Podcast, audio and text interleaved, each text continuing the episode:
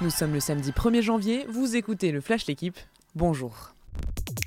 Départ du Dakar aujourd'hui en Arabie Saoudite et Stéphane Peter Monsieur Dakar, la référence de l'épreuve, sera encore là.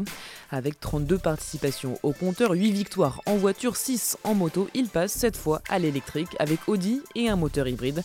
Le vainqueur de la dernière édition confie ses souvenirs du Dakar à l'équipe sur l'évolution de la navigation, de la sécurité et les innovations techniques. Une course dessinée pour moi, dit-il aussi. Au départ, également Sébastien Loeb qui espère une course moins compliquée que l'an dernier. Largement touché par le Covid, le week-end dernier, le top 14 est de retour aujourd'hui avec Clermont-Toulouse à 21h. Les deux équipes n'ont plus joué depuis trois semaines et retrouvent enfin le terrain. Des conditions particulières évidemment puisque les Toulousains ont passé le réveillon confiné dans leur hôtel pour éviter les contaminations.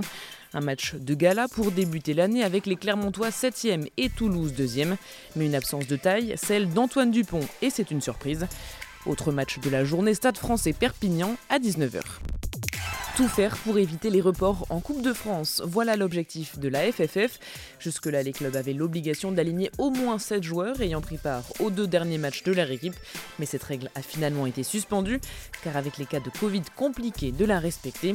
Mais la décision ne passe pas, notamment auprès des Girondins. Les dirigeants demandaient un report du 16e de finale demain contre Brest. Mais Bordeaux va devoir jouer et va faire appel à son équipe réserve. De la Première Ligue encore aujourd'hui avec Manchester City Arsenal à 13h30. En cas de victoire, les Citizens pourraient s'envoler en tête du championnat avec 11 et 12 points d'avance sur Chelsea et Liverpool qui s'affrontent demain. Belle occasion donc pour City et en face Arsenal qui reste sur 5 victoires d'affilée et qui croit en ses chances. Merci d'avoir écouté le Flash l'équipe, bonne journée et bonne année.